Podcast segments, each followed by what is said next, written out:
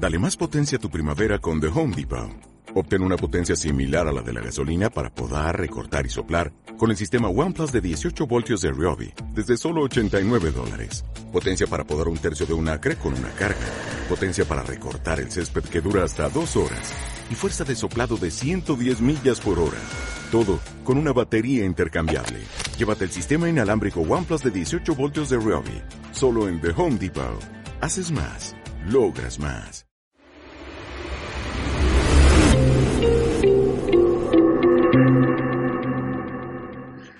Bueno, pues muy bien. Eh, muchas gracias a, a, los que estáis por aquí, muchas gracias a los que estáis siguiendo eh, en el momento en que lo estáis viendo, porque esto es lo que tiene, no sabes si es de noche, si es de día, si es de tarde cuando, cuando el que está ahí lo está viendo, pero si es fin de semana puente, pero aquí, aquí estamos nosotros hoy, este día 2, jueves, a las, pues a las 6 y 20 de la tarde, y vamos a arrancar este segundo eh, Finec Talks que como sabéis eh, la idea es que sea un formato distinto a una charla o una conferencia tradicional, digamos así. O sea, la idea es que sea una conversación, pero una conversación en la que hay alguien que, que expone un poco más. Pero lo que queremos es conversación, que, que, sean ideas que nos sirvan y, y, también está pues un poco enfocado a, a que distintas formas de invertir, distintas formas de de acercarse a, a, la gestión de los ahorros y de las inversiones, pues con gente que invierte de un modo, como la semana pasada tuvimos a, Gregorio, que está aquí también,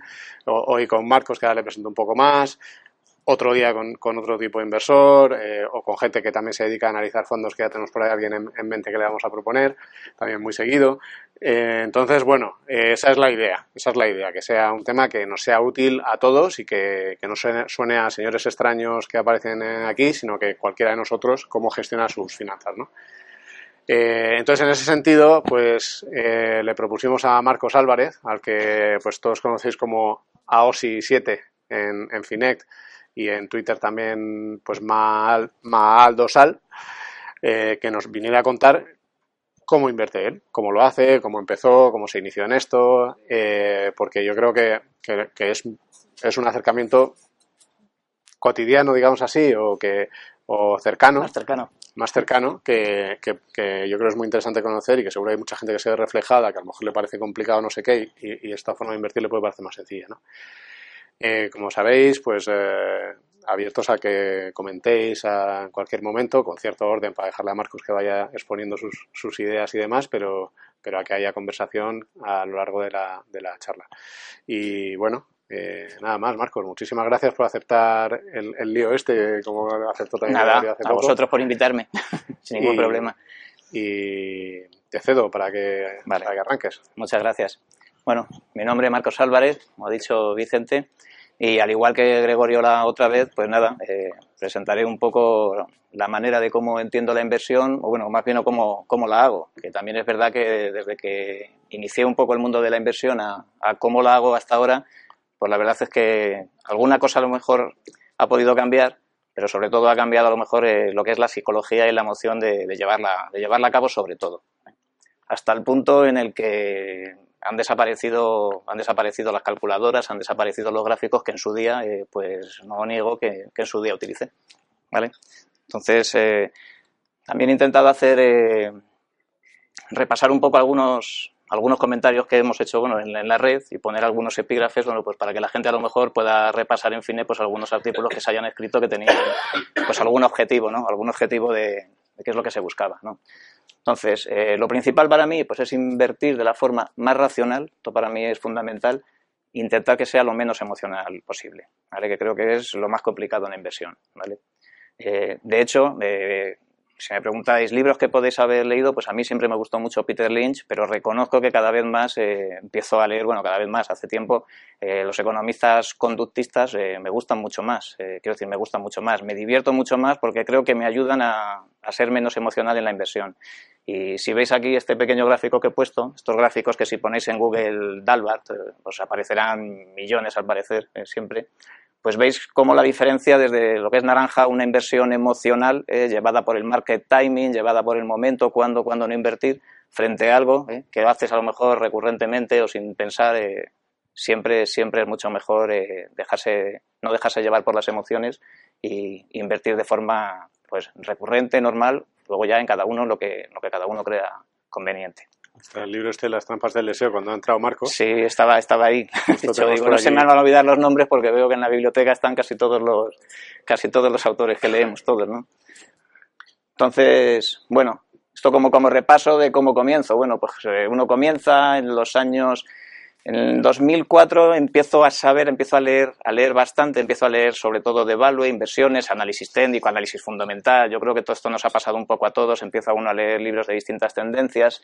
Eh, el poco ahorro que tenía, pues era un cazador de depósitos. Yo creo que hasta incluso tú me invitaste una vez a hacer, en, no sé si te acuerdas, Actualidad Económica buscaba buscaba a alguien para un reportaje eh, y me he acordado al, ver ¿Ah, esto, sí, sí, y, vinieron, y vinieron a verme.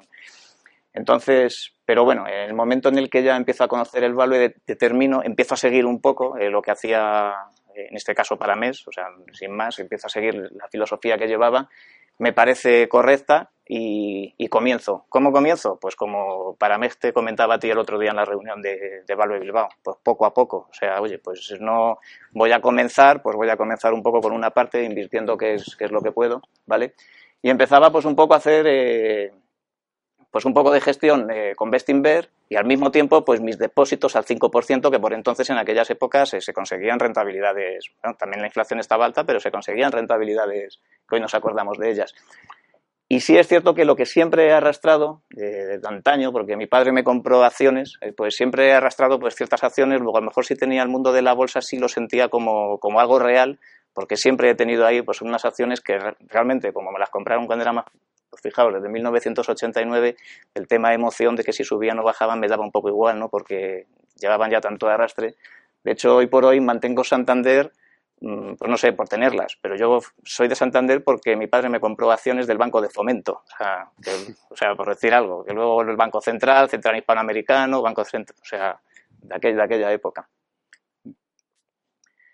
Y bueno, y al final pues decido ya eh, pues, llevar una, una, versión como una inversión, pues como veis, de renta variable, value, gestión pasiva, que luego la veré porque la defiendo.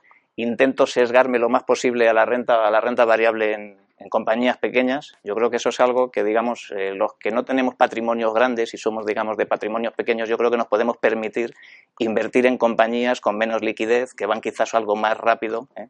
Y, sesgarnos un poco hacia ese lado, por lo menos es, por lo menos es mi visión. ¿Vale?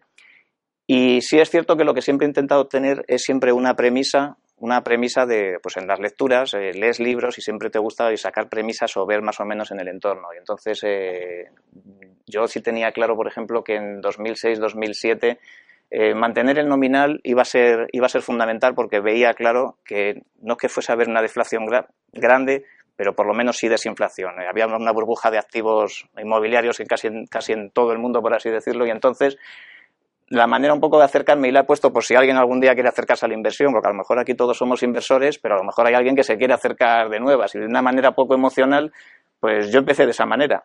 Es decir, a ver, eh, ¿qué puede bajar la renta variable? ¿Un 20%? Por decir un número así redondo. Pues voy a plantearme que lo máxima pérdida que pueda perder en renta variable sea menor que aquella que pueda hacer con la rentabilidad de mis depósitos y lo que yo pueda ahorrar. De esa manera, pues siempre terminaré, por mal que pase, siempre tendré más, por así decirlo. Y como la premisa de mantener un nominal con una inflación a lo mejor no alta o incluso desinflación era un escenario que me parecía factible, pues bueno, pues me fui acercando de esa manera. Y a medida que vas cogiendo, digamos, confianza o vas creciendo, pues va aumentando, eh, iba aumentando. ¿Vale? Vale.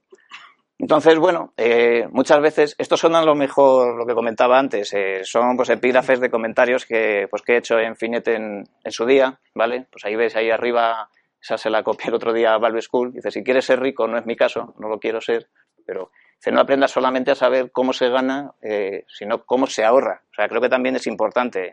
yo tengo un objetivo, tengo un objetivo y mi objetivo no es llevarlo a cabo solo por la inversión. La inversión es algo muy importante, pero hay otros caminos que van a hacer cumplir mi objetivo. Entonces, entonces ese, que puede ser fundamental, eh, para mí al principio, pues ahí veis que pongo inversor versus ahorrador.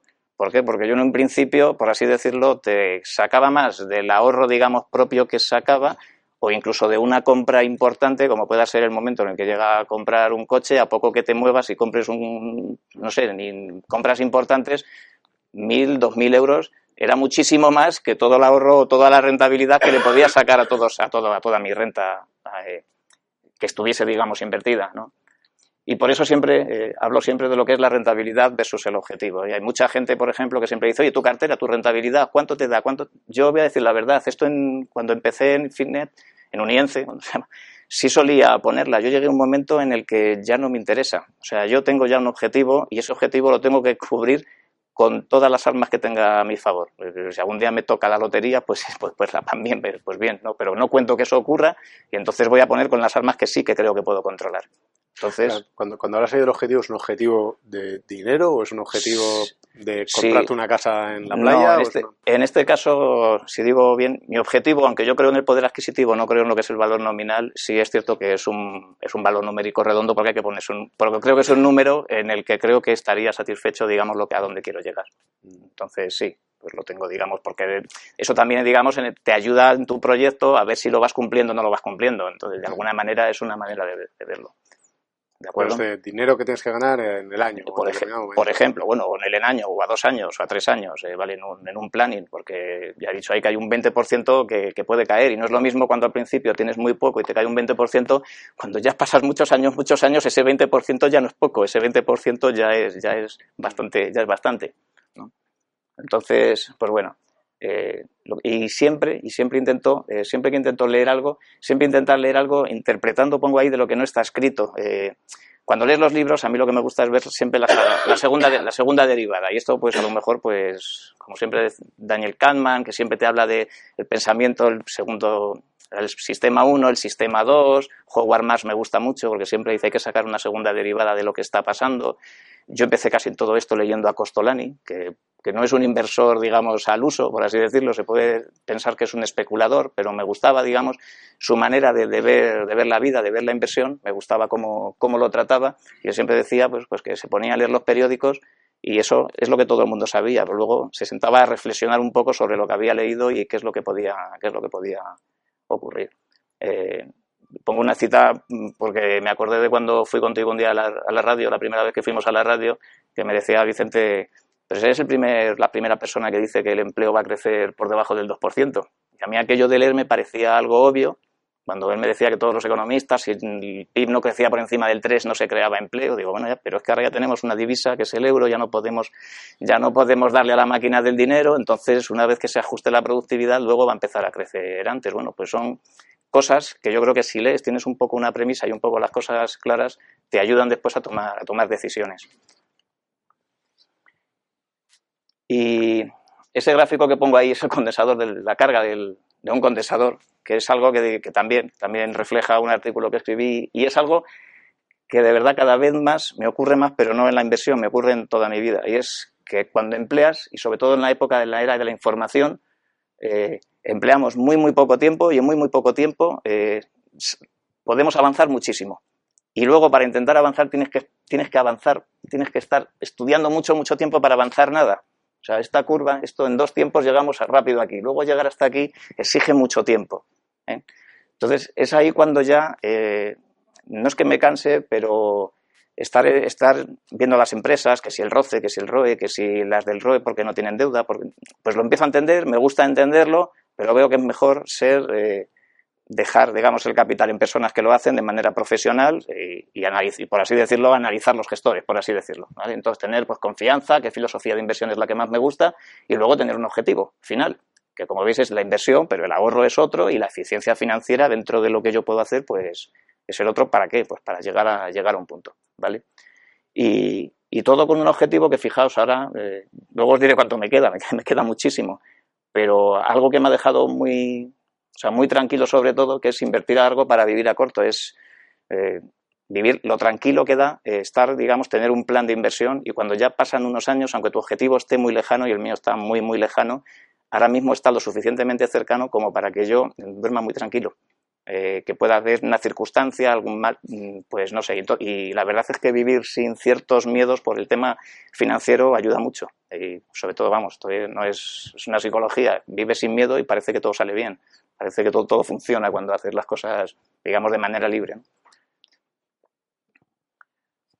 Entonces, bueno, eh, ahí, pues bueno, cosas que, creo que hemos aprendido algunos cuando hemos pasado por el año 2008, ¿vale? Creo que hemos aprendido que unas caídas, y estos son textos un poco de, Daniel Kahneman. Aquí el libro de Pensar rápido, pensar despacio, eh, lo recomiendo, aunque si no es de una tacada, pues oye, a, capítulos. También lo tenéis por ahí, ¿eh? También está ahí, está ahí delante, lo estoy viendo. Entonces, oye, aprendimos que una caída del 50% necesita una subida de un 100%, ¿eh? y vimos cómo a lo mejor, eh, pues oye, pues fondos de inversión o, subyacentes que en su día no habían sido tan tan rentables, eh, cayeron poco, cayeron menos que otro tipo de, fondos, y luego a partir de ahí, pues claro, la recuperación luego es mucho mayor, como luego a lo mejor veo ahí, vamos a ver algún, algún gráfico. Entonces yo veo que eso puede ocurrir, veo que, en qué impacto puede ocurrir emocionalmente y ante eso, pues diversificación. Pongo ahí más de 35 fondos de inversión componen mi cartera. Pueden parecer muchos, bueno, la verdad es que no pueden parecer, eh, son muchos. También es verdad que a lo mejor, eh, por, decir, por citar una gestora, Magallanes, es que Magallanes tengo cinco, los E, los tipo E, los tipo P, los planes de pensiones y los microcash que han nacido. O sea que a lo mejor una gestora se lleva, se lleva muchos, muchos fondos de inversión, por así decir. ¿Vale? Eh, controlar para mí la volatilidad. Para mí la volatilidad no tiene nada que ver con el riesgo, pero sí es importante. ¿Y por qué? Pues porque tengo que tener previsiones de imprevistos a cortos o medios plazos. Y para mí algo que es muy importante es la capacidad de rehacer la cartera en un tiempo más o menos reducido. Es la capacidad y es que viene muy, muy a venir a cuenta con lo que yo comentaba al principio del tema del 20%, que un 20% en renta variable, eh, ¿qué puedo hacer? A mí si alguien me viene y me dice, oye, tengo que hacer una cartera, ¿qué te parece bien? Pues hombre, no es lo mismo que venga alguien a hacer una cartera con, salvando las distancias y respetándolo todo, con mil euros que con cien mil. Es decir, con mil euros, eh, pues lo puedes invertir todo el mismo día, por así decirlo, que si te pasa algo con no irte de fin de semana a algún sitio o de vacaciones, pues lo tienes arreglado. Ahora a lo mejor, pues mil euros ya es distinto. mil euros ya no lo recuperas de la noche a la mañana, vamos, yo por lo menos no. Entonces llega un momento en el que tienes, digamos, tengo que calibrar ¿eh? cuál es el, qué parte, digamos, me puedo ir jugando con arreglo a la parte de que puedo ir rehaciendo mi cartera poco a poco en el caso de que haya una contingencia fuerte eh, para, pues para volver a su sitio. ¿Vale? Entonces, bueno, he puesto ahí una cita que a mis hijas les gusta mucho. ¿Cuándo se llena la piscina? Si, eh, si, cada día se llena el doble del día anterior y tardo 100 días en llenarse, bueno, pues, pues evidentemente el día anterior, ¿vale? Porque siempre es uno, uno, uno. ¿Por qué digo esto? Porque si en mi plan más o menos tengo pensado, pues lo puedo decir, 21 años de plan, ¿vale? Y aplicamos la regla del 7, ya sabéis esa regla del 7, que si algo al 10% durante 7 años dobla, por poner, un, por poner, digamos, números redondos, pues estoy casi, casi en el año, digamos, 14, el año 2008 casi sería el año 14, voy cumpliendo, entonces estoy contento por eso, pero la verdad es que es un poco raro pensar que en siete años, los siete años siguientes voy a hacer lo mismo que en los 14, que en los 14 siguientes. Parece, parece chocante.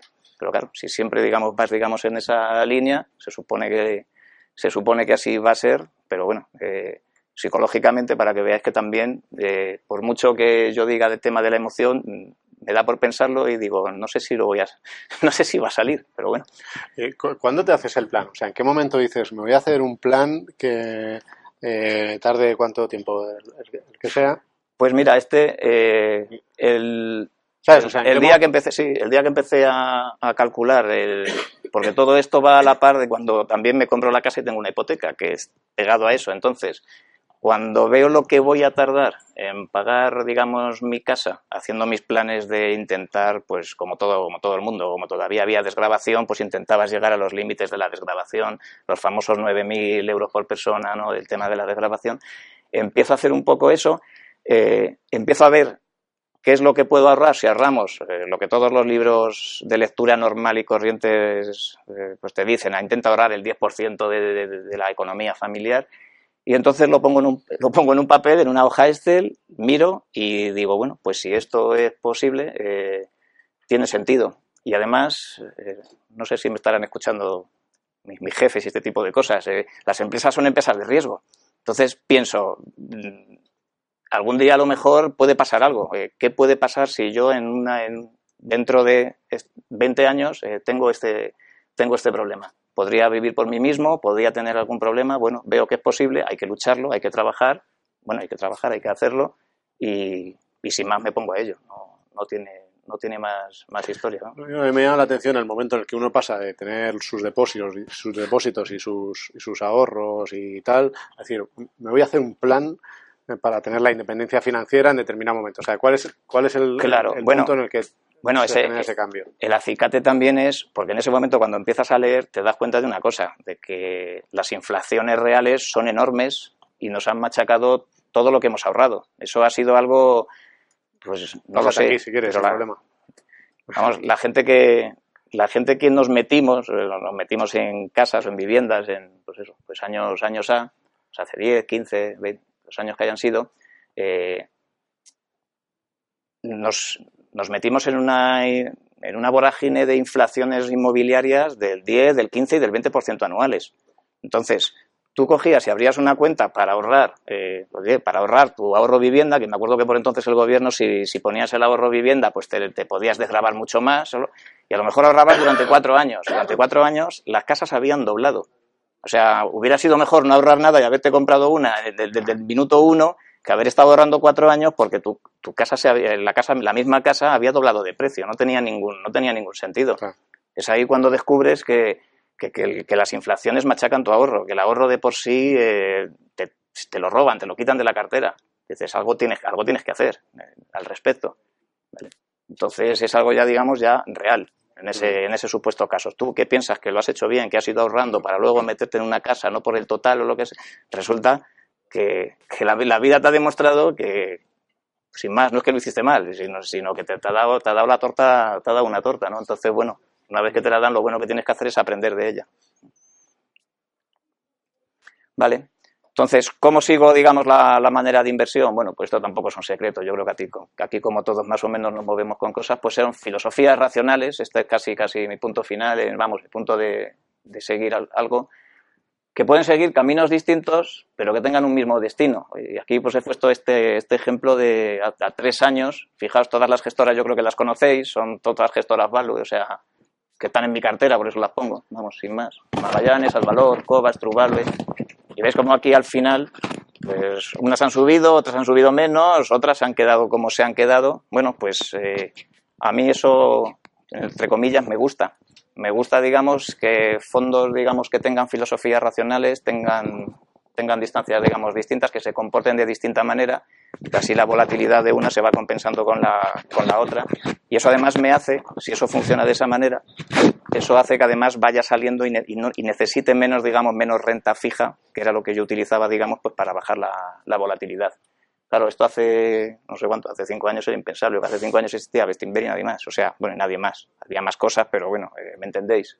Que ahora Ahora lo que no hay es dinero para invertir en todas las que te gustaría invertir, eh, por así decirlo, en, casas. Estos son los índices para mí que yo considero de referencia, ¿vale? Eh, y para mí, estos son son en total return, ¿vale? Ahí veis España, que también lo pongo, como soy muy machacante con eso, que el IBEX no está, está por encima de los 16.000 puntos de, de 2007, pero bueno. Por explicarlo, que seguro que hay gente que no, que no conoce el total return en realidad es contar el IBEX con los dividendos que van pagando las compañías, porque mucho, hay índices eh, que lo que hacen es que directamente tienen solo mm, hay índices que tienen total return que son como los precios y los dividendos como Alemania y demás y hay otros que no que los dividendos los van descontando del, precio del índice. Esto imagino muchos lo sabéis pero para que todo el, quien lo esté viendo y no lo conozca que, también extenderá. Sí vamos hoy la extrapolación sería si el IBEX estuvo el máximo 16.000 pues hoy el IBEX podrá estar en si lo extrapolamos en 19.000 no es que sea una gran rentabilidad. De hecho es la línea naranja Está más alta, pero casi casi plana con arreglo, con, con arreglo a, hace 10 años. Pero bueno, vemos ahí dos que, sean, que están muy por arriba, que son eh, Estados Unidos y Suiza. Propia divisa, divisas, divisas fuertes, economías que no tienen, o entre comillas, no debieran tener riesgos regulatorios fuertes. Y sobre todo, el SP, vamos, lo que es Estados Unidos, es fácil de invertir. Entonces, para mí algo que es fácilmente invertible, donde puedo conseguir, para mí ya es, para, es algo de referencia. ¿eh? Yo reconozco que cada fondo se compare con sus homólogos. Si invierto en Europa, con Europa. Si invierto en, en, España, con España. Digo, bueno, yo me comparo con lo que, digamos, eh, para mí es normal de, invertir. Entonces, para mí, las referencias son, por un lado, eh, los índices pasivos y, por otro lado, pues, pues, Warren Buffett. Mientras lo tengamos ahí, ahí tenemos la acción de, de Versailles, que, que, mientras, que mientras siga y se pueda comprar y esté accesible para todo el mundo, pues me parece, me parece que, digamos, es la referencia, incluso la referencia para cualquier fondo value. ¿eh? Si hubiese que compararse con alguien, pues ahí, pues ahí tendríamos que estar comparándonos con él. Soy defensor de la gestión pasiva, de hecho la utilizo en mi cartera. ¿Por qué? Bueno, pues, pues fijaos, aquí en estos valores de aquí estáis viendo los índices SPIVA eh, a 10 años. ¿Eh? ¿Cuántos fondos baten, cuántos fondos baten a, su índice? Mirad el caso de Estados Unidos casi un 98%, solo un 2%. O sea, es capaz de batirlos. O sea, estás jugando con la gestión pasiva, estamos jugando que un, caballo que queda, a lo mejor no queda el primero, pero siempre queda el segundo o el tercero. Entonces, que no depende de, no depende de que el gestor le pasa algo, no depende de nada. Entonces, la gestión pasiva para mí, pues eh, hay que jugarla. Esta es la carta de, de Berkshire Hathaway, de, que no se ve, aquí no se ve, de, de Warren Buffett. Entonces, todo el mundo cuando ve la carta, pues todo el mundo se viene aquí a su carta y a su 20% anual desde 1965, algo tremendo. Pero a mí me gusta ver este también. Este es el SP500 con, con dividendos, que desde entonces lleva dando un 10%. O sea, un 10% eh, no está nada mal. Vamos, no es que no está nada mal. Salimos de depósitos, está muy bien. O sea. Entonces tenemos que, tenemos que partir, claro. Tenemos, pues, tenemos, pues tenemos que partir. Eso es lo que lleva, lo que lleva haciendo. Y fijaos, si pongo, y pongo aquella foto de, de los mejores planes de pensiones, porque a mí son fotos que siempre me gustan mucho ver, siempre que hay, digamos, rankings, es que no hay ranking en el que no aparezca nunca un pasivo. Ahí lo veis ahí el SP500, el... Y, no muy, muy, y no muy alejados a lo mejor de lo que es la media. Luego, la gestión pasiva es fácil, es muy, vamos, no hay que comerse, digamos, nada a la cabeza, es muy contratable, casi todos los sitios es, muy, muy accesible. ¿eh? Y desde luego, eh, para mí es algo muy, muy importante y compone parte de, mi, cartera. Yo me acuerdo cuando iba a la revisión, a las reuniones de Bestinver, que muchas veces ponían, ponían el ranking. Y ellos siempre aparecían primero y ponían el índice. Como ellos no ponían los índices con dividendos, no los ponían en total return, surgía una cosa muy curiosa. Y era que muchas veces aparecía en España ING Direct, IBEX, y digo, mira, ahí está el índice batiendo al índice. o sea, porque estaba en la mitad de la tabla. Claro, porque con dividendos valía más que sin él, claro. Lógico. ¿Vale? Luego, la renta fija.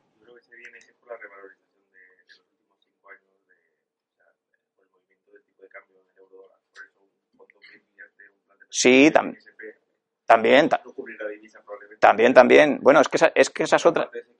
Esa es otra de las bueno, esa es otra de las cosas por las que el SP está muy bien, porque estás en una moneda, estás en la moneda de reserva del mundo. A mí si me pregunta si la gente cubre la divisa o no cubre la divisa, yo prefiero no cubrir la divisa y menos y menos la del dólar.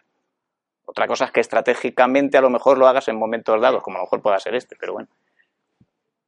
Y luego la renta fija, que parece como un activo como que está muy, muy denostado, pues tiene su función. ¿eh? Tiene su función para bajar la volatilidad, incluso para rentabilidad. Eh, mirad la línea azul. El MNG Optimal Income, que yo creo que es bastante conocido por, vamos, por la gente que, invierte, pues fijaos que el, destino ha sido igual, igual que, el SP500 al final.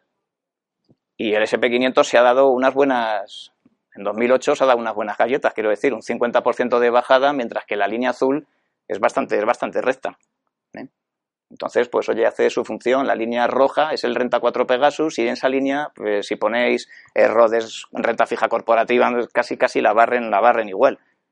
Y, en, y, estaría muy por encima a lo mejor de, en ese tiempo de un. O sea que todo depende muchas veces donde nos encontremos y no hay que denostar las cosas. Si una compañía, si decimos que en renta variable la gente invierte en compañías fuertes o que invertiría en compañías fuertes, pero a lo mejor están caras eh, y por eso no invierte, eh, ¿qué ocurre si esa compañía saca un bono al mercado a una rentabilidad aceptable?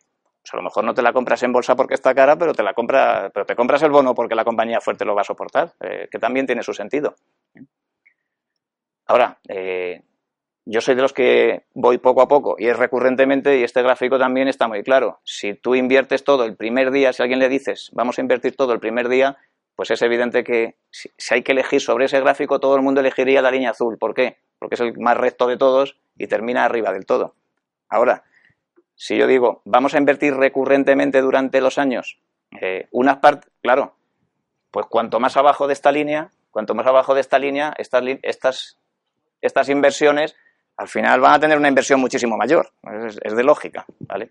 Entonces, lo que es la inversión recurrente, evidentemente, a largo plazo, en renta variable, siempre va a ser mucho, va a ser mucho mayor.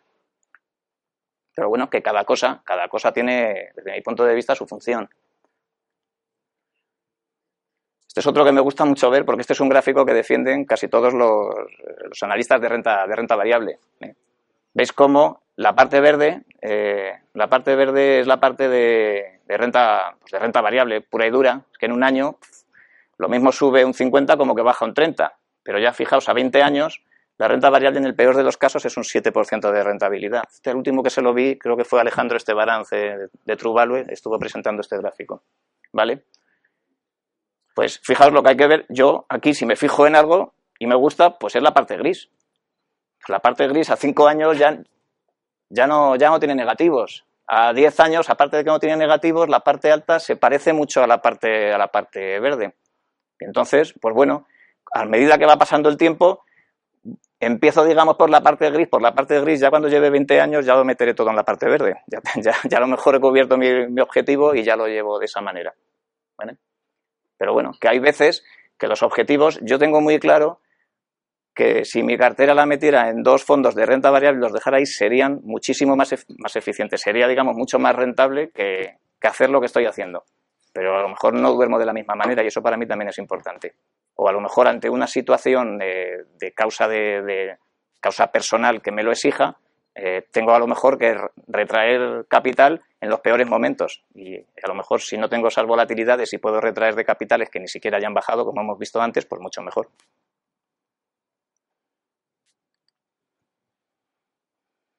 ¿Vale? Y siempre que pensemos en poder adquisitivo, yo soy de los que piensa en poder adquisitivo y no en nominal. Entonces, pues bueno, para mí entonces eh, pienso que la estrategia del value investing para mí es la mejor. ¿Por qué? Eh, pues si piensas solamente en nominales, eh, tampoco voy a enrollarme con más, si, si, pienso solo en nominales podré pensar que 100.000 es mejor que 50.000. Pero si pienso que es, qué es lo que hace una cartera, es ahí 100.000 a per 15 que no deja de ser un 7% anualizado, pues es mucho menor que 50.000 a per 5, que es un 20% anualizado. Lo que pasa es que nosotros cuando vamos a nuestra cartera o nos metemos en nuestra página web de las posiciones que tenemos, ¿qué es lo que vemos? Que hemos metido 100 y que tenemos 70, hemos perdido 30. Nadie mira qué PER tiene en ese momento, qué, qué PER hay. Porque a lo mejor tampoco lo ponen, o sea, porque tampoco lo desconoces. tenemos que ver las cosas un poco en el poder adquisitivo. Si, yo estaría dispuesto a, que mi cartera cayese el 50% en 20 años si con eso pudiera hacer el 100% más. O sea, si yo, si yo puedo hacer más con lo que tengo, eh, al final se trata de eso, de intercambiar cosas, eh, los bienes que consigas, e poder intercambiarlos. O sea, aquí lo que estás diciendo es que en realidad estás fijando en los beneficios de las compañías que están por eh, Básicamente, o quitarme el rollo emocional, pues por ejemplo, pues, pues cuando llegaron, cuando llegan, digamos, las caídas fuertes, cuando llegaron las caídas fuertes y que alguien entienda que, que oye, que tu fondo puede, puede caer. Y no te pongas nervioso porque, porque las cosas hayan caído bastante, porque a lo mejor en la caída, y si los gestores a lo mejor lo han hecho bien, han sido capaces de, de hacer bajar más el PER de lo que ha bajado la bolsa, porque habrá habido volatilidad. Entonces, digamos que por así decirlo, tu cartera, eh, tu cartera es mucho más fuerte mm. frente al largo plazo. Lo que pasa es que si nos fijamos solamente en el nominal, pues estaremos viendo una parte de la película, pero no estamos viendo el conjunto. Bueno, este ejemplo, esto desde luego, esto es, esto es un ejemplo, esto es un ejemplo normal, tal cual. O, si fuese, si fuese constante, pues ya estaría, no habría otro. Sería todo mucho, sería mucho más sencillo. Eso es, eso es evidente. De hecho, por eso he puesto plazos más o menos cercanos, porque a lo mejor esto de hacer previsiones a 20 años es, para mí son un poco locuras, pero hacerlas a, a 10 con ciertas compañías, pues a lo mejor no son, no son tan locuras. O hay, hay, algunas que están pues bastante claras en ese sentido. Al beneficio, sí, sí, desde luego. Desde luego.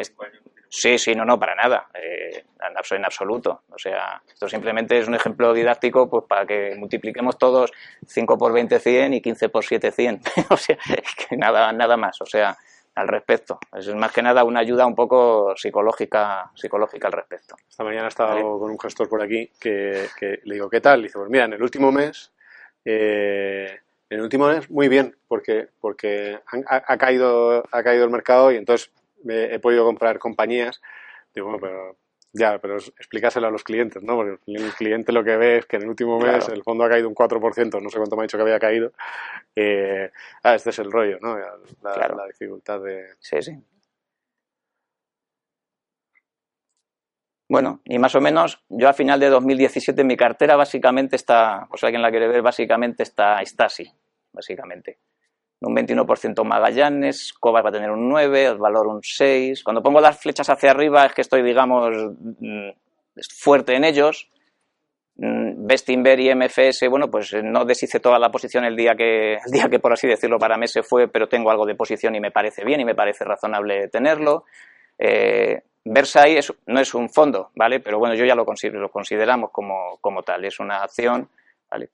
Y True Value, ha subido, digamos, muy rápido, pero ha subido, ha subido por esta premisa que he puesto aquí. Porque hablando con, oye, vas a valor, vas a co, vas a hablar con ellos y, viendo que están, digamos, expuestos al dólar y, viendo que el dólar estaba, estaba muy, muy fuerte, pues, pues a mí me estaba pensando, pero esto también ha sido un tiro, un tiro al aire que ha, podido salir bien, pero no, no lo sé. Pues me dio por hacer la cartera de Truvale mucho más rápido porque ellos decidieron cubrir la divisa este año. Entonces, por así decirlo, en vez de ir picoteando un poco en todos, en todos, que es lo que suelo hacer, pues este año la verdad es que he hecho la de True casi entera, sin dejar de, vamos, y, casi casi dejando de picotear en, en, las otras, exceptuando Magallanes, que para mí Magallanes, el hecho de que hayan sacado el fondo de microcaps, para mí fue disruptivo. O sea, a mí que me gustan las microcaps, me gusta Iván Martín, o sea, me gusta Magallanes, el día que salió era como que me lo habían dado todo hecho. Entonces ese día, pues, digamos que eché el año por. Eh, eché el año. Todo lo que tenía planificado para invertir en ese momento, todo fue ahí. ¿vale? Sin más. me parecía, digamos, la, el, punto, el punto perfecto. Y luego después, pues veis ahí, tengo ahí pasivos, más fondos de inversión de renta variable indexados. Igual no tengo los índices, pero tengo fondos de inversión que se indexan mucho. O sea, no tengo el Russell 2000, pero tengo el Roder Small, que es muy parecido. No tengo el DAX, pero tengo el DWS Deutschland. O sea, digamos que partes, digamos, de las pasivas, si no lo hago, digamos, con fondos indiciados, lo hago con fondos que están muy, muy pegados a, los índices. Y luego un 10%, que como digo, en, Small Mid Caps, aparte de, si consideramos True Value, Small Caps, que lo creo que lo es, y Magallanes, la parte de, de micro. O sea, que ahí todavía pues está eh, eh, fondos, los digo por si la gente le suena, los fondos de MFS, de Meridian, tengo ahí el Grupama, Threnidel, y de hecho ahora estoy intentando que voy a crear una posición en Small Mid Caps eh, en Suiza, que es muy, muy interesante para mí. Y luego ya el resto, pues son, oye, pues renta fija, renta fija corporativa, como MNG, los, que hemos visto antes, MNG, renta 4 Pegasus, a lo mejor y, ING renta fija, ¿vale? Por darle liquidez y para que en momentos, digamos, de caídas fuertes, pues oye, pues al estilo Benjamin Graham, siempre tener un 80-20, por así decirlo, cuando cae, cuando cae siempre tienes de dónde tirar. Y fuera de todo eso, para mí, pero eso, bueno, eso es un tema personal, hoy por hoy pues tengo más o menos un 20%, bueno, pues por imprevistos y por comprometidos. A mí la, la compañía no me, no me, regala un coche, pues, pues, si el día que si lo necesito para trabajar y se me acaba, pues el coche tiene que salir de algún sitio, no, hoy por hoy no quiero que salga, no quiero que salga, digamos, de lo que es mi, de lo que, de lo que es mi cartera normal y ¿vale? explicar eso un poco más? Porque vamos a ver, eh, ¿quién te impide tener eso metido en un M&G eh, Income? Esto. Por ejemplo, lo puedes vender al día. Bueno, es que sí. Sí, hasta, hasta el último sí eh, vas a comprar el coche, que supongo que tienes, sí, sí. tendrás dos días de preaviso para no, comprar el coche y, lo, y vendes el fondo. Y tienes, tienes toda la razón. Tienes toda la razón y esto no quería yo que saliera aquí, pero, pero, pero aquí hay dos personas. claro, entonces hay dos personas, entonces hay dos personas y hay que respetar la otra parte de la otra persona que, que también aporta y que a lo mejor está pensando en otro tipo de cosas y yo tengo que respetarlo tal cual, ¿vale? Entonces, a medida, de hecho, a medida que, que aquella parte va creciendo, Mm, algún crédito le he pedido yo aquí. O sea, quiero decir, si mañana esto cae, si, mañana esto cae un 30%, pues pido aquí un crédito y en vez de un coche nos vamos en monopatín. O sea, pero esto, esto no es porque no sea eficiente, lo sé, no lo es, es porque hay algo más. Entonces, bueno, esto comentaba al principio, la inversión no lo es todo. la vida es tener algo, digamos, eh, equitativo, es vivir en paz y sobre todo en tu casa. Entonces, pues bueno, eso está ahí por esa razón y, y, punto, vamos. Y ahora me duele mucho más, la verdad, porque antes, digamos, era capaz de colocarla de, pues, a depósitos que estaban casi, casi en la línea de, pues, de la renta fija y ahora, pues no, pues, pues a lo mejor, pues eso es algo a lo mejor que me hace pensar, ¿eh? pues a lo mejor esa parte baja, pero claro, bajará si el mercado me da una, el mercado baja un poco también, o sea, que me den un poco una, una contrapartida al respecto para, para hacerlo. ¿vale?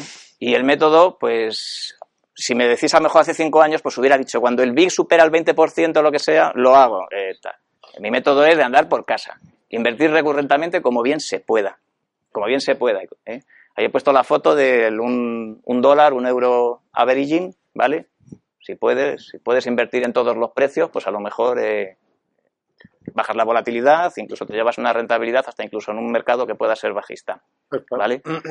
¿Lo puedes explicar un poco más para la gente que igual no se ha enterado muy bien del... o sea, al final es que la cantidad que vas recibiendo... Eh, bueno, fijaos, aquí hay la parte azul, la parte es que no se ve, pero bueno, veis una pelota azul, veis una pelota naranja. Eh, la pelota naranja lo que ha hecho es comprar aquí, aquí, aquí, aquí, aquí y aquí. La azul la ha comprado todo el primer día, todo en un día. Pues está claro, si aquí están cero y aquí están cero, la rentabilidad del azul es cero porque hemos terminado en el mismo punto. En cambio, esta rentabilidad, como ha comprado terminando en el mismo punto, está teniendo una rentabilidad de un 4%. ¿Vale? Bueno, pues puede ser así, como, no, como podía haber sido al contrario, o sea, sin más. Lo que sí es cierto, lo que sí es cierto es que la volatilidad va a bajar. Esto sí que es matemático. Si tú en una curva, una curva vas comprando todos los precios y más pegados, más pegados, al final tienes una línea recta, porque es la matemática. ¿vale? Entonces, bueno, ¿cuál es mi método? Empiezo por lo más fácil. Pasivos, mensualmente, orden periódica, distintas fechas, cantidades pequeñas y posibles. Yo empecé hasta con 10 euros. Oye, pues 100, cada uno lo que, lo que buenamente pueda. ¿Por qué he puesto esta la primera? Porque fijaos, yo cuando hago esto en un papel y se lo digo a la gente, a todo el mundo, el que mejor le funciona, oye, los pasivos son los que mejor funcionan. Digo, ¿pasivos por qué? Porque como ponen la orden, es automática, y las otras hay que rellenar papeles o lo que sea, pues esta cara al final la que mejor les sale es la que hacen, no la que no, no la que no hacen. ¿Vale? Inversión value, eh, con small, small caps, eh, renta variable, de acuerdo con tu confianza con la gestora, y luego pues tu, tu recurrencia. ¿Veis? Yo aquí pongo ahí semestral, BRK. O sea, a mí el día que, se puede decir, en ING, dijeron, no te cobramos comisión de custodia si tienes que hacer una compra semestral. Pues emocionalmente dije, pues muy bien, ya está. Así ya siempre, cada semestre, una va para Warren Buffett y, y me olvido. Simplemente ya con eso ya, ya tengo ahí una coletilla que siempre me obliga a estar ahí. ¿Vale? Luego, la tercera a lo mejor sí es un poco ya más del mundo de los que nos gusta un poco esto. Digo, aumentar posibilidad de añadir posiciones por debajo de la media. Oye, pues vamos a las reuniones de los gestores y nos dicen si el mercado ellos lo ven eh, en precio, Fireball, en, en 15 veces beneficios, 20 veces beneficios, dependiendo de la inflación está caro o barato. Bueno, pues nos hacemos un poco una idea, es una premisa que hacemos o que yo hago y digo, bueno, pues si el mercado está arriba arriba, pues mantengo mis posiciones periódicas, pero las mantengo light, pero si el mercado está, digamos, menos comprado, pues le apoyo, eh, pues le doy un poco más de, le doy un poco más de aire, ¿vale? Digamos que dentro de la parte emocional eso es lo poquito que hago, ¿vale? Pero que tiene también su lógica. Es decir, cuando están las cosas, digamos, arriba, pues añadir menos y cuando están las cosas abajo, pues añadir, añadir más, ¿vale? Y desde luego siempre que hay, desde máximos, hay una caída que supera el 10% de bajada, pues evidentemente es un momento de inversión a lo mejor para empezar a pensar que, se puede invertir poco a poco. No, tiene por qué ser no tiene por qué ser suficiente, porque a lo mejor un 10% viene de muy, de muy arriba y sigue estando bastante arriba. Pero a mí, por ejemplo, ya cuando ese tipo de cosas ocurre, a mí ya se me pone la, alarma, digamos, pues para, intentar añadir, añadir posiciones. Cuando, está bajando ¿hace lo mismo entre fondos? Yo tengo ahora mismo duda en mi plan me tocaba invertir en Magallanes y ya tenía todo invertido en Cobas. Pero Cobas está paradito y estaba vendiéndose a 103, muy barato. ¿eh? Magallanes está a 130.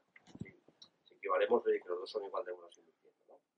Yo la duda que tengo es ahora de, bueno, si compro Magallanes, compro más caro que si compro Cobas. Bueno, eso no, Y es mi duda actual de para a ver qué hago la semana que viene, la siguiente. eso no tiene por, eso no tiene por qué. Tú imagínate que Magallanes, que no lo ha hecho, imagínate que Magallanes a 130 hubiera vendido toda su cartera y la hubiera igualado con la de Cobas, pues estarían iguales. Pero eso, Pero la realidad es que, como son fondos que han empezado hace poco, sí, sí, pero las carteras yo creo que están hechas. El hecho de que un fondo esté arriba no tiene por qué significar que esté más, o sea, su valor liquidativo esté más arriba no tiene por qué significar que esté más caro. La, la lógica nos puede decir que sí, o sea, y la lógica del hecho de que Cobas eh, esté invirtiendo en ciertos activos que todos a lo mejor sabemos, eh, los tankers, eh, la, pana- la panadera, y que eso eh, se arranca, pues arrancará a lo mejor dentro de un año o dos años y que, estemos y se esté cosechando, mm, pues, pues puede ser. Pero eso no quiere decir que lo que pueda elegir Iván Martín, aunque su fondo esté mucho más arriba y ahora le dé la vuelta a su cartera, esté igual o más barato que, que los, que los activos que pueda tener Cobas. O sea, yo, yo rara, rara vez, muy, muy rara vez, es que si te digo la verdad es que a lo mejor nunca. Sobre los activos que tengo, no he hecho traspasos nunca. O sea, ¿por qué? Bueno, por, por como has visto, tengo la parte de abajo, es que tengo la parte de abajo para hacer eso. O sea, o tengo el ahorro recurrente o tengo la parte de renta fija que está, que está abajo, digamos, para añadir. Entonces siempre será, en el peor de los casos, siempre será mejor, por así decirlo, cualquier fondo value. El peor fondo value para mí siempre será mejor que cualquier renta fija que tenga ahí abajo, por así, por así decirlo. ¿eh? Luego después la historia puede ser, puede ser otra diferente. ¿Eh? ¿Desde cuándo no has hecho traspasos? Entre, entre fondos. Entre Entre, entre, fon- entre fondos, pu- pues igual los últimos fueron cuando, cuando ocurrió el tema de Bestinberry, porque es un tema, pues fíjate, un tema, digamos, disruptivo, por así decirlo. Y dejé una parte y la otra parte me la llevé y empecé eh, algo de esa manera. Pero fuera, fuera de eso, sí es cierto que ahora a lo mejor sí voy a empezar a, quiero decir, el, ahorro, el ahorro recurrente se empieza, se empieza, empieza a disminuir por la vida, por los hijos y por todas las cosas que ocurren.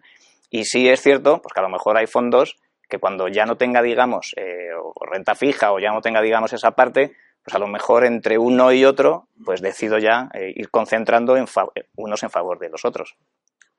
Pero ahí, o sea, quiero decir, no, no hay, no aplicas, no sé si también vas un poco por ahí, ¿eh? pero no aplicas, por ejemplo, un fondo que ha ido muy bien y tienes un volumen de dinero para invertir y dices, "Uf, este como ya ha ido muy bien, mejor invierto en este otro que está más atrasado o al revés. O sea, no sé si... Bueno, esa, esa, esa si veis, hombre, no, es- no es ni mío que yo haya puesto aquí en Advalor y en Cobas dos flechas hacia arriba. O sea, es porque, o sea, el de Magallanes es porque para mí Magallanes es un fondo que, que me da confianza y es que además coincido con la cabeza, o sea, coinc- coincido en la filosofía que tiene Iván Martín. Entonces estoy muy cómodo en él porque sí, o sea, sin más, ya está, no, no, puedo, no puedo explicarlo de otra manera. Eh, Cobas y Advalor les pongo dos porque están, por- porque están sembrando. O sea, yo hablo con ellos y, y me, y me la creo. O sea, y lo que están haciendo, me lo creo. Entonces, eh, tam- también les voy a...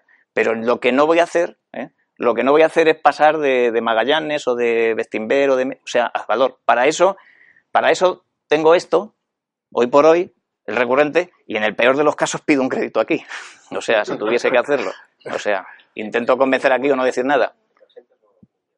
En, en emergentes los podemos englobar aquí. Tengo, tengo un fondo, digamos, chi- chi- eh, eh, tengo China y tengo, y tengo India a través de, de Aberdeen. ¿Vale? Entonces, sí, hombre, al- algo hay, que, algo hay que darle a aquella parte. Bueno, de manera pequeña, vamos, no de manera pequeña como si fuese un índice más. Sí, yo quería decir, por hacer un paralelismo, es que lo que te ha pasado es que has comparado un fondo de inversión con una acción. Y es que no tiene nada que ver, porque como te ha dicho, el fondo de inversión eh, puede deshacer toda la cartera y al final no tiene nada que ver con la acción. O sea, la acción sí la puedes contemplar como cara barata. Es que El fondo de inversión se puede deshacer completamente. te, te digo por dónde va estaba, eh, es- antes de venir estaba viendo el, el vídeo de, de Bilbao con Paramés. Y Paramés dice, yo tengo per 8, per 7, no de otra cosa. Bueno, porque... No, pero por- sí. Porque él- No podemos hablar del valor liquidativo del fondo, eso no dice nada. Claro, efectivamente. Claro. Es nada, en una acción Claro. como dices tú, Claro, vale, es que- pero en Sí, un sí. fondo, en un fondo, Claro. es que y lo que pasa de es que Cobas- de PER 5 y compra de PER 35, Eso. Claro, está barato, claro, está hiper caro de momento. Es que no, no dice nada. No Pero- dice nada, lo que importa es el precio. claro. Claro.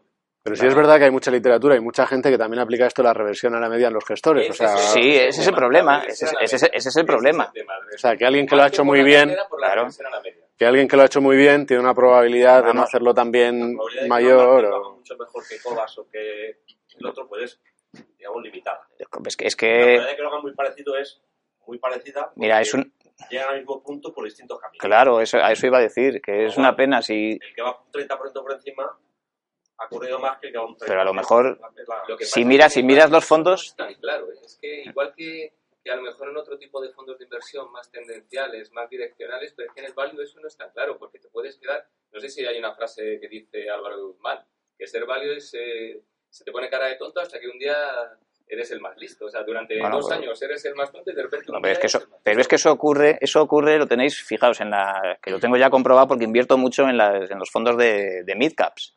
Es que los de midcaps son estar un año, un año y medio, ña, ña, ña, o sea, pam, pam, pam, pam, pam, pam, pam, y luego rasca para arriba. o sea, y tienen, digamos, esa manera, o sea, de sembrar y hacia arriba muy fuerte, sembrar y hacia arriba muy fuerte. Y a lo mejor si lo veis a corto, pues el Grupama es el mejor. En tres años el Grupama no lo bate nadie.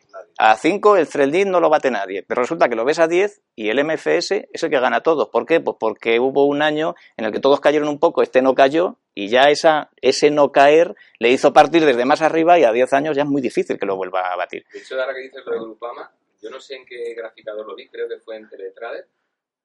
No sé si el 2007-2008 tiene un, como, ¿cómo le llaman? Lo de árbol de Navidad. O sea, el Grupama Venir Euro tiene una bajada, tiene una subida en el 2006, Claro, 2007, sí, sí, casi. en el 2008 una bajada. Casi brutal. todos. Bueno, que, que en ese año, en ese año, en ese año casi todos, vamos. No, pero este, este especialmente. O sea, que, Sí, sí. que parece que es un fondo que es imbatible, como tú dices. No, años. pero y tú lo ves, y entonces es muy, es muy, es un ejercicio de hacer, de coger varios fondos y ver que en los plazos se comportan de maneras diferentes. Y yo creo que eso es a favor nuestro, porque eso hace que tu volatilidad, más o menos, si ves que cada uno tiene rentabilidades que te valen para tu objetivo, pues te valen todos.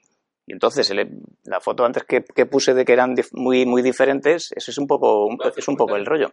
Es que yo creo que en tu caso, con aportaciones periódicas, realmente a ti te interesan ese tipo de fondos. Hombre, desde luego. Solo tiene una cartera, o sea, tiene un importe y ese importe lo deja durante mucho tiempo, pues prefiere El que tener- no tenga tanta volatilidad. Pero Hombre, claro. es mejor porque aportas, incluso yo lo hago. Claro. Cuando baja mucho la, o sea, cuando hay más volatilidad y baja, o sea, psicológicamente estoy más preparado para aportar más. Hombre, claro, es que eso, eso, no- eso no tiene ninguna duda. El, no sé dónde, dónde lo he puesto. eh, esto, o sea, claro, si yo invirtiera todo el mismo día, elegiría el azul. Pero si tengo que elegir, si, si me dicen que tengo que hacerlo sabemos, ¿eh? periódicamente, pues cojo la otra. No, no lo saben, pero quiero decir que, que el- como dicen la historia rima mucho, o sea, que, que si lo haces, digamos, periódicamente, pues claro, te vas a las que estén todas por debajo, porque siempre van a tener mucha más rentabilidad. Sí. Claro, bueno, cada uno, es que cada uno tiene que saber qué es lo que tiene, qué es lo que puede hacer y con qué maneja. Yo, llegará el momento en el que yo no pueda añadir posiciones, supongo. Y entonces a lo mejor otra cosa tengo que hacer. Yo creo que lo que comenta es un poco un problema de probabilidad condicionada en el sentido imagínate que Magallanes y Cobas tienen la misma probabilidad de aquí a un año hacerlo exactamente igual. La probabilidad no quiere decir que vayan a 10 años sean iguales.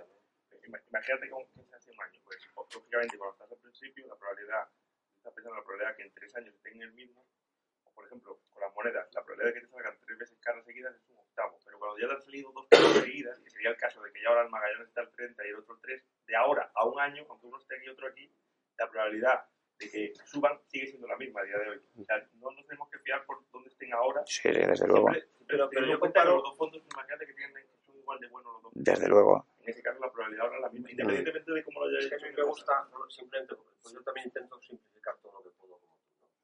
Entonces, para mí es muy sencillo porque yo comparo al valor, eh, Cobas y. Porque todos empezaron con 100 como un valor liquidativo, con lo cual a mí comparar como lo han hecho uno y otro a largo plazo es tremendamente sencillo. Sí, claro. No, no, porque lo, lo que pasa es que vamos a tener que esperar 10 años para eso. Ese es el problema. Como, que yo, como acabamos de empezar, claro. Mi, mi impresión Claro. es que eh, Magallanes, por suerte, por, por lo que sea, no, pues, por, por buen trabajo. 30% por encima de Cobas. Entonces, ¿tú ¿en cuál inviertes? Los siguientes, no estoy hablando de traspaso, estoy hablando de los siguientes 1.000 euros. ¿eh? Los siguientes 1.000 euros, en mi plan, estaban en Magallanes porque simplemente por pesos. Decía, pues mira, lo- por equilibrar las horas, ¿no? Pero por otro lado digo, pero eres idiota, invierte en el que está más barato. Bueno, el, pero eso, eso tiene su sentido. Si tú, si tú piensas, o sea, porque los datos que nos dan, que Cobas está a 8 veces y Iván Martín está a 10, porque no ha caído y está a 10, pues ya es un dato, es un dato objetivo ya. por el que ya te puedes fiar y ya está. Y ya no, y ya, y ya, exactamente. Claro, claro. Y, y ya está. Y ya está. Y no tiene. Mira, hay un Sí, fondo que sí. value también, el, el, el Synergy Small Companies. Está a 857. ¿Cómo es? ¿Caro o barato? No, pero es que estoy buscando porque nosotros empezaron en 100 por hace año por tiempo aproximadamente. Bueno, vamos si quieres avanzar. Y además, vamos sí. a avanzar y si Sí, queréis terminamos. ahora tenemos un porno. Ya no sé. Bueno, le damos un carpetazo entonces a esto ya. Bueno, pues conclusiones, ¿vale?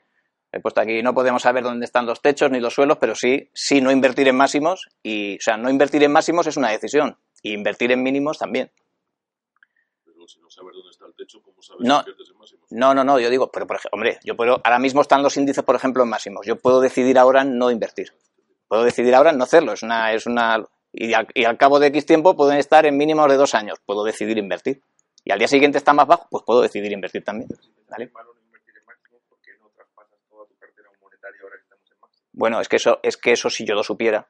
O sea, si yo lo- eso es, una, es, es algo que yo pongo y me reflexiono en cuanto a añadir posiciones, pero como no lo sé, es, es imposible. Claro. No, no, estamos en máximos, por eso, por eso, bueno, pues por eso mis aportaciones periódicas están en los mínimos. O sea, porque no voy a dejar de hacerlas, porque nadie me dice, es que en 2012 también estábamos diciendo que esto iba a meterse una castaña, y mira dónde estamos, y, y- y la castaña, ¿dónde está?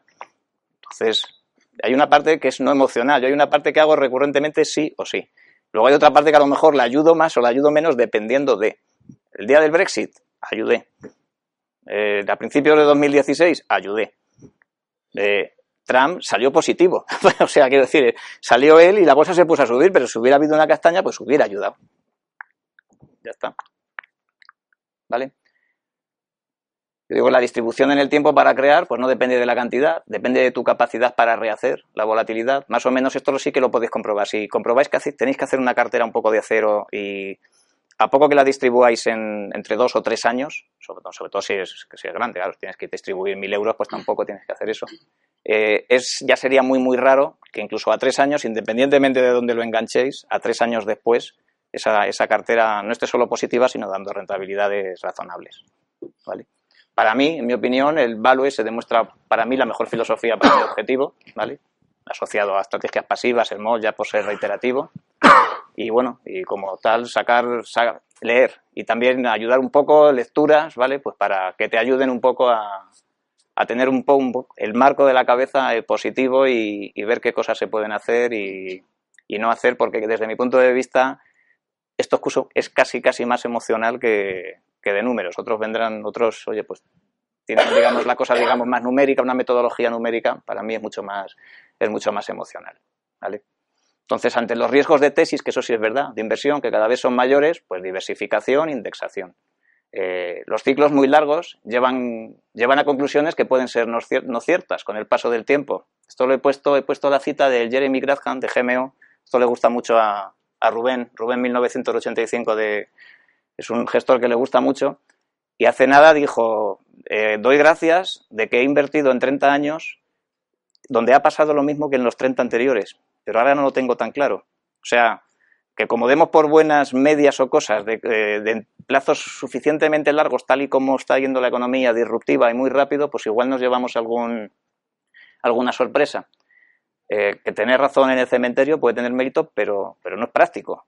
A eso voy, no, puedo esperar a que esto se va a pegar una castaña. Acertar a que esto se va a dar una castaña en los años que, pues, pues vale, puede ser un, puede ser, no sé, vale para escribir a lo mejor un libro si te pilla vivo, pero, pero a lo mejor han pasado 5 o 6 años y el mercado a lo mejor ha subido un 80% para luego caer un 40%, o sea, para estar, digamos, después de una caída mucho más bajo que cuando te lo planteabas.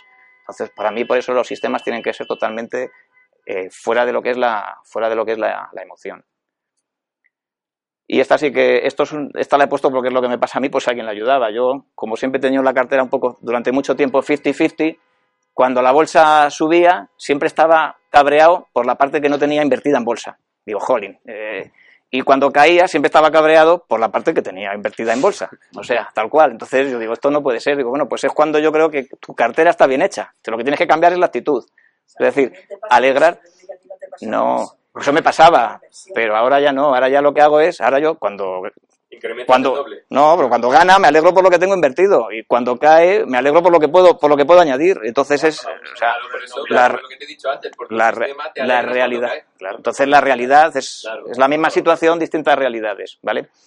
Y a mí lo que sí me ha pasado es lo que al final digo, que al final, eh, si haces una cartera, digamos, a largo plazo, con sentido común, eh, sin más, casi casi lo que estás haciendo, en mi caso, claro, porque hay una hipoteca por medio, pues se me ha creado casi lo que es eh, algo muy parecido a lo que, sea, lo que es la, cartera permanente, ¿vale? De Harry Brown, no sé si sabéis, es un cuadrante más o menos con cuatro cosas donde acciones por un lado, bonos por el otro, pues inmobiliario por el otro y liquidez, oro, bueno, ¿vale? digamos cuatro partes que cada una se defiende, una para se defiende cuando hay inflación, otra para cuando hay deflación y casi casi digamos si haces una cartera un poco con sentido común cubriendo todos los flancos poco a poco, eh, pues pues casi casi llegas llegas a una cartera de este tipo con la que te sientes ya cómodo y puedes dormir tranquilo y que te sirva pues para cumplir tu objetivo, ¿no? el objetivo de esto, oye, yo no es la independencia financiera, ¿vale? Y este es el final ya, ¿vale? Entonces lo que yo intento es un poco eso, en fondos en momentos diferentes, invertir en momentos diferentes de manera pues que hacer la recta, intentar hacer, ¿vale? Si inviertes en muchos fondos de manera, digamos, que se comporten todos en momentos diferentes, intentar hacer la recta lo menos, la recta, lo, que eso se traduzca en hacer un poco una recta. Este año, como he venido aquí, estaba haciendo un poco la- las cuentas así de la vieja, mi cartera me ha dado un 11% y lo que es el ahorro, pues un 4, un poco para que veáis eh, lo que es, digamos, este. el ahorro este año me ha caído, la empresa, tal, ese tipo de cosas. no ha habido productividad. Bueno, pues, vale. Pero básicamente es, esa es un poco la, la foto y la filosofía y muchas gracias. Es. Sí, de este año, básicamente. Y básicamente eso es. Preguntas o comentarios. Hacemos un dos o tres si queréis y ya lo, luego acabamos y nos tomamos una cervecita y ya hacemos el resto en corrillos, pero hacemos primero dos o tres. Espera, por, aquí que te había Sí. una. Tienes True Value, ¿qué opinas tú de pasar de 30 millones a ciento y pico? que 146 tenía hoy. O sea, eso... tenía 110. Lo 100 que- hoy tenía 146, lo he visto. Además, ¿Hasta habl- dónde- hablé con además hablé con, con José Luis Benito otro día y bueno ellos lo que pasa es que son asesores no son gestores y, y algo van a hacer porque evidentemente en todas sus entrevistas están diciendo que cuando lleguen a 200 millones ellos han comprobado que no pueden hacer lo mismo que que, que- están haciendo ahora que digamos que ciertas operaciones no podrían hacer. No sé no sé si un 20% no sé si leí algo algo al respecto. No tengo ni idea de lo que puede pasar, eh, pero de, de verdad que ese es el fondo, digamos, que tiene más papeletas de, de intentar cerrarse desde mi punto de vista, por así decirlo, porque está creciendo, primero por lo que sube y segundo por, por las aportaciones que evidentemente estará teniendo y lo está haciendo, lo está haciendo muy bien, pero evidentemente va a llegar a un, momento en el que, en un momento muy próximo además, en el que yo creo que con ese tipo de, capital, la filosofía inicial por la que nació ese fondo, pues a lo mejor se, digo si se lo separarán o abrirán otro que haga otro tipo, otro tipo de cosas.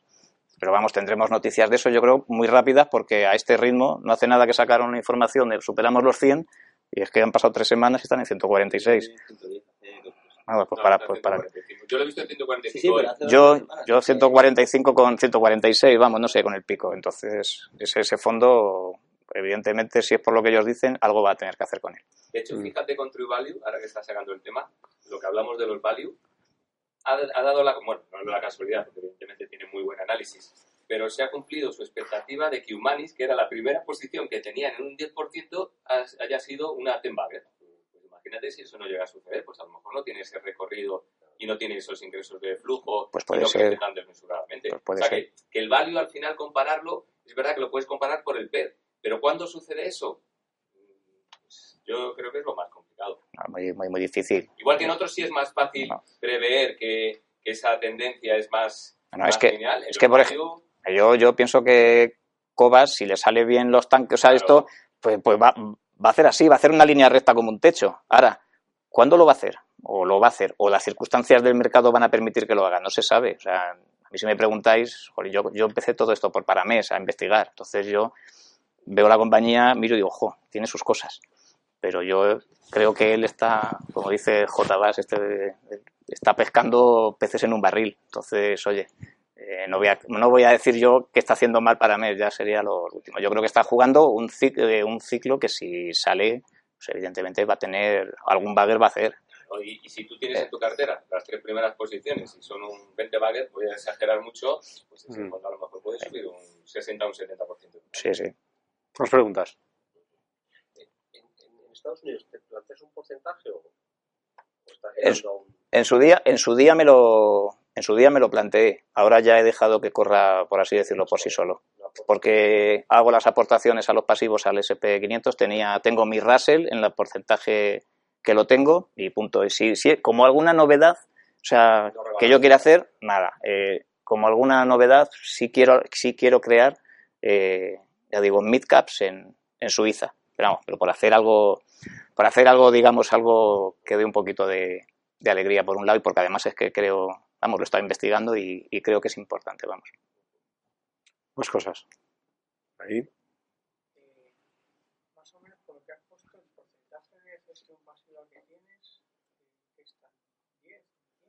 Basi- basi- sí, basi- básicamente está en un 15%. ¿Y siempre Sí, has tenido la misma o a medida que has ido pues es, siendo más experto has ido reduciendo? o- pues me han dado ganas de hacer, sí, me han dado ganas de, de- mira, cuando te dan ganas de reducirla, es justo cuando tienes que ampliarla. Esto, esto funciona siempre, siempre al revés.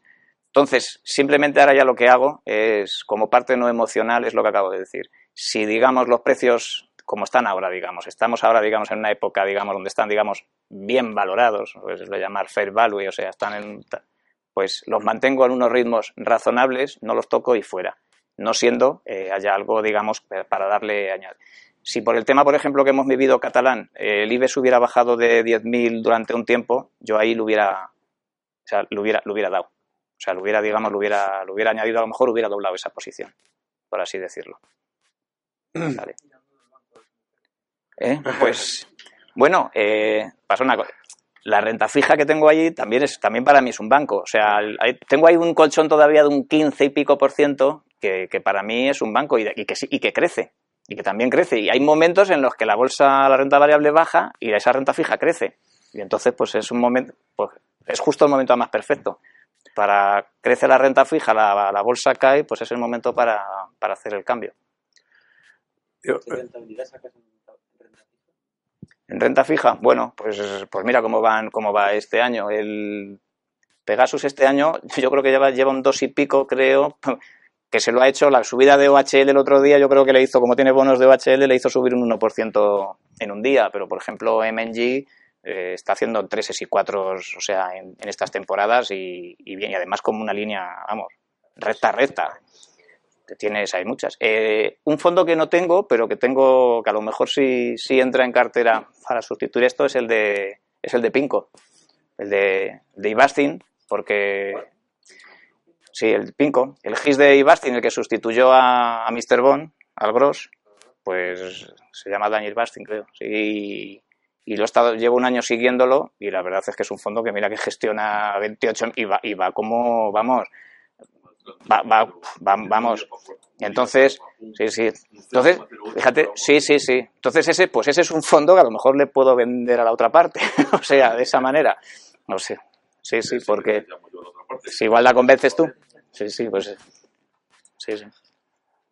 Yo, eh, antes de, de terminar, dos preguntitas que tengo yo. Una es porque eh, al final el tema del ahorro periódico, eh, porque hay mucha gente que dice, yo sí me gustaría y tal, pero no sé cómo empezar, no sé cómo invertir, porque claro, llega a final de mes y, y ya no me queda para invertir, ya me lo he gastado todo. Inviertan antes de gastárselo, ¿no? Claro. Y eso, y eso es una cosa que tú me dijiste un día, que yo creo que es eso, ¿no? Es empieza el mes y el primer gasto para mí, ¿no? Creo que fue. Sí, ¿no? sí, sí.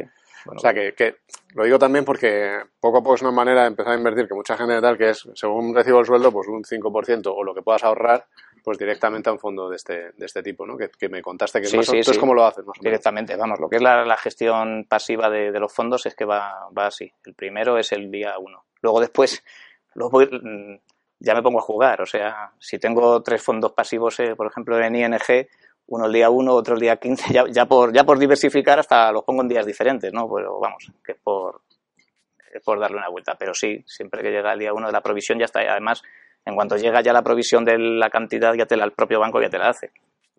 O sea, O sea, órdenes automáticas Sí, sí, sí. establecidas. sí, ya está. Por eso, lo que sí me sorprende es que tengas indexados de ING. Bueno, eh, eso, como dos veces sí, eso es, eso es algo que tengo que arreglar ahora con BNP Paribas y estoy en, estoy, estoy en ello para el tema de, Vanguard. Eso, eso sí, porque siempre ha sido la comodidad, la comodidad, la comodidad y bueno, por la comodidad pues ya hasta, hasta, hasta cierto punto. Entonces ahora ya que BNP oye, los tiene, los puede hacer, pues sí, ese será, esos serán los añadidos que haga, de bajarle medio punto de rentabilidad a, solamente por la comisión. Que para, que para lo que había antes, cuando no era posible, bastante bien estaba. O sea, porque te coges los de Bank Inter, los de Bankia y te meten el 2.25, o sea, eh, que, que ya es, surreal- que es surrealista. Entonces, después de todo, un punto, pues bueno, años. es un punto y bueno, un punto pues puede ser hasta aceptable, vamos. Pero vamos, que entre un punto y 0,3 o 0,2 de, de otros, pues, pues claro que se, pues claro que se nota, sí, sí. Sí, sí, desde luego. Y, y luego la otra es, o sea, tú partiste de una fase de depósitos, va, va, pa, de pronto un fondo, ¿eh? ¿cómo vas descubriendo los nuevos fondos en los que invertir? O sea, ¿cuál va siendo el... Bueno, el, yo ahí sí que tengo que decir que, que casi que la lectura de- del antiguo gestor de, de Magallanes, no sé, Díaz Vallejo, Pepe, de, que tenía un que tenía un blog en Rankia que se llamaba eh, Rebunder, era, se llama Rebunder, pero era de no sé, era o- Osos, toros y osos, borricos. toros y borricos, pues yo a ese chico le, a ese chico le debo mucho. Porque yo me acuerdo que me lo estuve leyendo, leyendo, leyendo, vi que lo que estaba haciendo me parecía lógico, empecé a leer a Greenblatt, para más que nada porque era el libro más pequeño, digo, voy a- hay que aprender rápido, entonces como vi el de pequeño libro, cómprate el mercado. Lo empiezo a leer y estas cosas a veces es que es todo como uno. Empiezas con eso y entonces, eh, oyes que para mes, oyes que... y ya, ya está, ya... A poco que lo busques, eh, ya aparece todo, lees un poco, lees que esto es racional, mm, sondeas un poco cómo funcionan las cosas y ya está, y tomas la decisión. Bueno, pues yo creo que vamos a terminar, vamos a terminar aquí. Eh, muchas gracias a los que habéis seguido este, este vídeo en el momento en que, que lo hayáis visto. Eh, ya sabéis que los que estáis ahí, lo que os perdéis es la cervecita que ahora nos vamos a tomar aquí y charlar un poquito más, pero espero que, que os haya sido útil. Y luego a todos los que estáis aquí, que veo que varios habéis repetido de la primera edición que hicimos, espero que os haya gustado otra vez y que, eh, y que volváis a repetir. No tenemos muchas ansias de que, de que haya mucha más gente, porque en la oficina no, no cabríamos, pero estamos encantados de que vengáis cuando queráis y que estéis por aquí charlando un ratito sobre inversiones. Así que nada más, aunque ya te hemos dado un aplauso, te damos otro y Nada, muchas gracias. a todos. gracias.